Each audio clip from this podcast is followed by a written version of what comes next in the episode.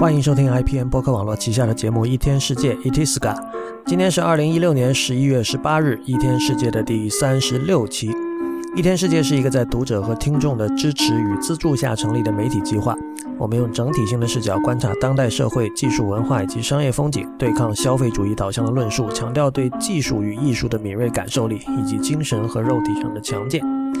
如果您喜欢我们这个节目，请考虑成为我们的会员。呃，一天世界不只是一个播客，我们的主要的真正的细肉核心内容是我们的文字会员通讯，还有我们的博客。而会员通讯是一天世界会员的独享内容。如果您对会员计划感兴趣，请访问一天世界点 net 斜杠 member，也就是一天世界的全拼点 net 斜杠 m e m b e r。同时，我们现在也已经开放支付宝直接打款入会。您可以打款到我的支付宝账号 hi at 如一点 li，也就是 h i at r u y i 点 l i，然后在添加备注栏注明您想用来接收会员通讯的邮箱即可。年付会员三百四十元，月付三十四元人民币，年付是有八五折优惠的。再次播报支付宝账号 h i at 如一的全拼点。L I，呃，今天我觉得还是有必要谈一下苹果出版的那本书。呃，大家可能已经看到消息了哈，是大概上周出现的新闻，就是苹果自己出版了一本名叫《Designed by Apple in California》的书。呃，这句话当然是印在所有的苹果的硬件产品机身上面的。那么这次也被他们直接拿来用作书名。那这本书的内容其实也相当的简单，它基本上没有太多的文字，而是苹果过去几十年所设计的各种计算设备硬件的产品照片，高清大图。当然，这本书在格式上是属于那种我们可以在博物馆、商店里经常看到的艺术画册，而且是相当高端的艺术画册。我们看到它分大小两个版本，哪怕是小尺寸的版本的售价也要达到一百九十九美元，而大尺寸版本的售价是两百九十九美元。呃，这个价格哪怕是在精装的高端画册里，其实也相当的昂贵了。因为在今天，其实有很多画册，我们大概可以花五十到一百美元，在这个价格区间已经可以买到印刷相当不错的画册。那当然，苹果作为一个非常善于研究材料、善于并且有足够的资源去寻找和定制最适合自己心目中理想的材料的公司，那么在这本书上，他们也花了相当多的心力。呃，具体来说，这本书它的目的也很明确哈，就是这个很显然，它还仍然是为了控制。呃，苹果大家都知道是一个非常注重去。调节人们对这家公司的 perception 的一家一家公司，呃，他们会很注重控制人们对于关于苹果的 narrative，关于苹果的认知，关于苹果的叙述。呃，有一个典型的例子，就是在乔布斯去世之后，他本人钦定的传记作者 Walter Isaacson 的那本书，那本《乔布斯传》，呃，遭到了苹果很多内部人士，包括很多这个高阶管理人员的不满，所以后来他们甚至就是。主要为了这个理由，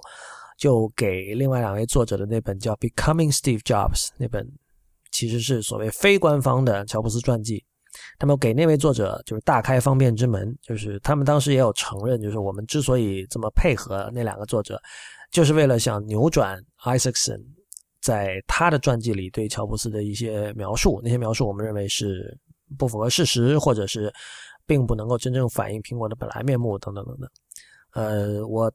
在当时我谈到 Becoming Steve Jobs 以及苹果内部的高管对他的呃对这本书的作者的配合的时候呢，我其实是对这一点有所保留的，因为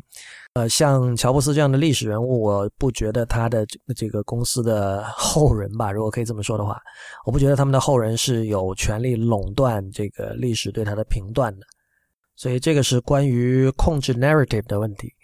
呃，第二点就是我们可以看到这个。这本书在摄影和印刷上都有相当多的讲究。呃，这个 Jonathan Ive 在接受《Wallpaper》杂志的采访时候有说到这点。那具体在这个摄影方面的挑战呢，主要是因为这里的很多产品都是很多年以前的产品了。这本书其实前后做了八年。嗯，那么在这八年里呢，有时候之前拍过的照片，呃，后来都要去重拍，因为这个摄影技术的变化、摄影技术的改善，使得你之前拍的照片和比如说过去两年内的照那个产品的拍摄的照片，在这个视觉效果上会有微妙的区别。那么，那这本书它在编辑的时候，肯定是希望所有的这个图片有一种整体的一致感。事实上，你可以看到哈，就是从那个苹果官方放出的图片，你可以看到，呃，比如像 G4 Cube，呃，这台在商业上失败了，但是当年在工业设计上引起这个非常大的关注的这台设备 Power Mac G4 Cube，它其实是二零零一年发布的机型。那么就是，呃，我不知道它当年拍的产品。照是什么哪一年拍的哈？就是那个时候的照片放到今天来用，和比如说你去拍所谓我们那个人称垃圾桶的这个 Mac Pro，肯定在质感上会有很大的区别。所以呢，他们会要重拍，保持这个照片的一致性。呃，艾比也提到，有时候他们甚至自己要去去买，要花钱买自己以前的产品。所以可见，就是苹果，就是像他们其实从八十年代中开始就非常注重整理。公司的档案，但是仍然怎么说啊？挂一漏万的情况还是不少的吧。至于印刷上的挑战呢？艾弗也提到说，这个由于苹果的很多产品是白色的，那么他说这个常规的这个印刷技术呢，其实并不能够很好的，就是当它印到纸上之后，并不能够很好的把它的这个产品的质感表现出来。所以他们最终是用了一种特殊的定制的纸，呃，是从英国一家叫做 James Cropper 的一个制纸的厂商。那里去订购的，然后也用了一些这个定制化的颜料墨水来印。大家如果对这个摄影有兴趣的话，其实可以参考一下最近有两期《陛下观》，是讲到了这个，就超人和另外一位摄影师讲到了他们怎么拍古建筑，就是那里的很多这个观念以及就是不同的拍摄的不同的目的，比如有的拍摄就是为了留给后世一个参考，所以需要用一种最客观。最中正，然后最不带任何感情色彩的方式去拍，呃，就然后其实你想把一个东西拍的正，本身也是有很高的技术难度的。大家可以去听那两集，我们会把那两集陛下观的这个链接放到本期的网站上。我觉得这本书也是一样，就是苹果这本书，你比如说你要把一个一代的 iPhone，你选择什么样的角度，对吧？你用什么样的光线，然后因因为你把一个三维的物品，然后以这种二维的形式呈现，那显然是不可能完整的。或者说，就是至少在你盯着一幅照片看的时候是不可能完整的，而且它这边仍然保持了这个苹果的那种所谓的简约的风格，就是它一页纸周围都是白的，中间就有一幅照片。它也并没有说我要把这个三百六十度的把整个 iPhone 都拍给你看，所以选择哪一个方向、哪一个朝向来拍，然后什么样的角度来拍，这个都是看上去可能就很简单，就是对着它正正正经经的。就只要拍正了就行了，但其实如果大家有听那两期陛下观的话，会知道这里还是有很多难度的。呃，我对这本书其实我有一个最大的遗憾，就是这个遗憾跟这本书本身没关。我相信书的这个在制作上是肯定是非常精良的啊，当然我不一定会买哈，因为我个人对这个兴趣一般吧。但我觉得真正的遗憾是，就是软件怎么办？因为就是说我我我我们都知道，这个软件的 archive 就是怎么去保存软件的历史是相当困难的。我自己之前买过一些这个关于比如说电子游戏历史的书，画册是那种画册形式的，他会把一些早年的游戏，比如像这个超级马里奥，或者是晚一点的，比如像这个 Wolfenstein 这样的游戏，呃，把它印在纸上，把它那些截图，这个那个效果一直就是是不理想的。嗯，当然，当年的这我这个不理想，可能指的并不是精度问题。我并不是说哦，这个当年那种像素化画风印到纸上会怎么样？因为像素化画风就是那个时候的历史，你把那样的历史以那样的状态印到纸上，这个这一点本身在概念上并没有问题。但是，就是像素这种东西，我们知道它是一个非常 digital native，是属于数字世界的一个东西，就是它它被。以一种肉眼可见的形式被印到纸上，这个在概念上是有点奇怪。但是另一方面，我们知道，就是我们为什么要做书？比如说像苹果这本这个 Designed by Apple in California，为什么它不可以做成一个网页？比如说做成 Apple 点 com 斜杠 Design Book 这样的。然后在网页上，比如说我们可以三百六十度的用那个鼠标去把每一个物件去拖来拖去，是吧？我们可以看到全景等等等等。那可能未来如果 VR 成了一个相对普及的东西，是不是还可以有个 VR 版？很多人可能会这么想。但是我觉得苹果是非常知道、非常了解这个数字世界的很多东西都是不靠谱的，就是你并不能知道，比如说二十年后这个东西还能不能以一个高保真的形式被大家看到，还是说？只能在模拟器里跑，就像今天的，比如说今天你要玩早年的游戏，可能你只能在模拟器里跑，对吧？然后这里它的这个保真度显然是无法保证的，所以而你但是你把它做成一本实体的书呢，OK，纸可能会发黄，但是如果我们把时这个时间尺度拉到十年、二十年的话，很可能它是一个更靠谱的选择。但是呃，书的这个缺点也是显而易见的，就是它像我刚才讲的，就是。把老游戏的截屏画面印到书上，就是一种很怪的做法。但是另外一点就是说，我们知道，就是虽然苹果是一家硬件公司，苹果是靠卖硬件赚钱的。近年来，苹果甚至逐渐把他们自己的软件一个个都降价或者免费了。呃，但是真正懂得 Mac 和 iOS 的人都知道，是软件成就了呃苹果，所以。呃，我看到这本书的时候，我想的是，OK，现在作为工业，呃，苹果的工业设计这个维度已经被比较好的保存了，有这样的一个历史的一个遗迹，一个一个 cultural artifact，就是这本书把它保存了。那么软件怎么办？比如说这个，我们知道这个现在我们大家都知道熟悉的微软的 Word，还有像这个像 Photoshop 这种东西，其实在八四年的第一台 Mac 就出现它的原型，就是就是叫这个叫 Mac Write。和这个 Mac Paint，对吧？呃，Mac Paint 就是可能如果大家早年用 Windows 的时候，就里面用的那个那个画图软件，其实就是那样。那最早在八四年的时候，在那个 Mac 电脑上就有了。呃，这些软件当年就是是完全石破天惊的。那么在这里，其实如果我们要去保存，要去给这些软件做档案的话，我们可能并不只是说哦，我们有一个可以运行的环境，比如一个模拟器的环境，我们能把这些软件上面跑起来